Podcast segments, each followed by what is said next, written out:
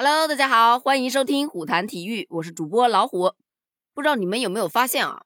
最近这两天世界杯的预选赛，特别是欧洲区啊，一直都在爆冷门。你看昨天葡萄牙队是诶没有直接晋级，居然要去踢附加赛。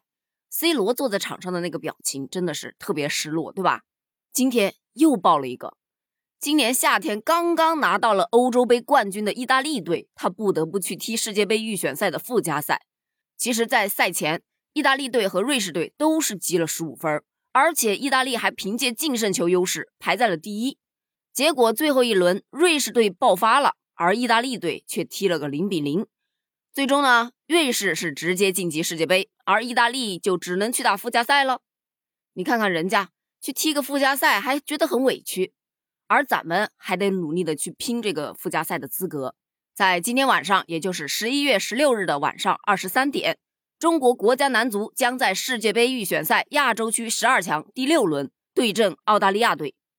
咱们十二强赛的第一轮啊，就是跟澳大利亚打的，那个时候被澳大利亚可以说是打得溃不成军啊，直接影响了整个十二强赛的进行节奏与状态。不过呢，后面随着十二强赛赛程的深入啊，咱们国足也是有逐步的去适应以及提升。这个呀。从最近的这几场比赛当中，其实也是多多少少能看出来一点的，对吧？而且这一次再踢澳大利亚，那么国足你到底提升了多少，是可以检验出来的嘛？你看，在十五号的晚上，国足的主帅李铁与队长吴昕是出席了赛前的发布会。发布会上，李铁就表示称啊，我们经历了很多努力，也战胜了很多困难，才来到十二强赛。我们非常珍惜每一场比赛。经历的五场比赛，球队是越来越好，越来越适应比赛的节奏。这几天的训练，我的球员都很专注，希望明天比赛能够竭尽全力把比赛打好。第一场我们就是对阵澳大利亚，让我们体验一下十二强赛的节奏是什么样的。现在已经过去了五场，我相信我们的球员已经能适应这样的节奏了。昨天的训练之前，我就和球员们讲，要定一个小目标，至少要比第一场比赛踢得好。在比赛中每球必争，来给对手制造困难。这句话的意思可不可以理解为：虽然我们赢不了，但是我们也得给对方制造点困难，让他赢得不要那么轻松。嗯，越想越觉得就是这么个意思啊。这不光咱们自己啊有唱衰的这种状态，你看，连澳大利亚的主帅他也是在赛前发布会上就表示称，中国队的状态不是很好，因为他们没有主场，和我们之前很相似。我们第一场踢得很不错，希望能够继续好的发挥。其实澳大利亚呀，这场比赛对于他们来说也还是抢分的一个很关键的比赛。为什么呢？因为在目前的这个排名来看的话，澳大利亚只领先了第三的日本队一分。如果他要拿到直接出线的资格，那么他就必须要扩大这个领先优势啊。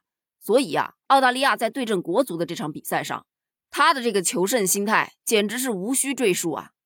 所以呢，我是非常赞成李铁教练刚才说的，在比赛中要每球必争，必须得给他制造些困难。虽说吧，根据赛前数据网站更新的各球队晋级世界杯的概率，国足是只有百分之零点零八，可以说就是最后一口仙气吊着了。但是呢，对澳大利亚的这场比赛，咱们还是必须得去拼一拼的。毕竟啊，这场比赛是中国队在二零二一年度啊，就本年度嘛，最后的一场比赛了。这一场比赛将决定中国队十二强赛的命运，是让二零二二年不至于变得没有意义的关键。就像足球报说的那样，对于中国足球的重要性就在于，一旦国足彻底没戏，从联赛到国家队都面临着彻底的修正和重启。毕竟，对于中国足球而言，本年度国家队以什么样的成绩来收尾，真的非常重要。这是这一年中国足球整体发展的最后一个评判标准了。你想想，中国足球啊，今年真的是处于一个寒冬啊！不管是女足也好，还是亚冠，还是青少年以及中超等等等的这些职业联赛，他们这个层面总体来说是让人失望的。甚至啊，有传言称啊，像洛国富啊、艾克森啊、阿兰啊、蒋光太呀等等这些规划国脚，也将在与澳大利亚的比赛之后就要回到巴西去了。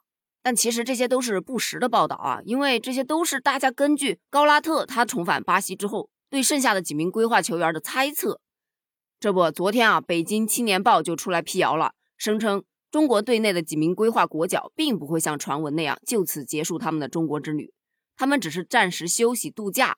不出意外的话呢，他们会继续随队参加明年的四场世预赛。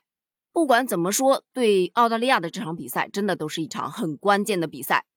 而对阵阿曼是我们目前为止发挥的最好的一场比赛，那么就从这个作为起点，一场一场的去打吧。最终能打成什么样，还得看今天晚上的表现啦。好了，今天的节目就到这儿了。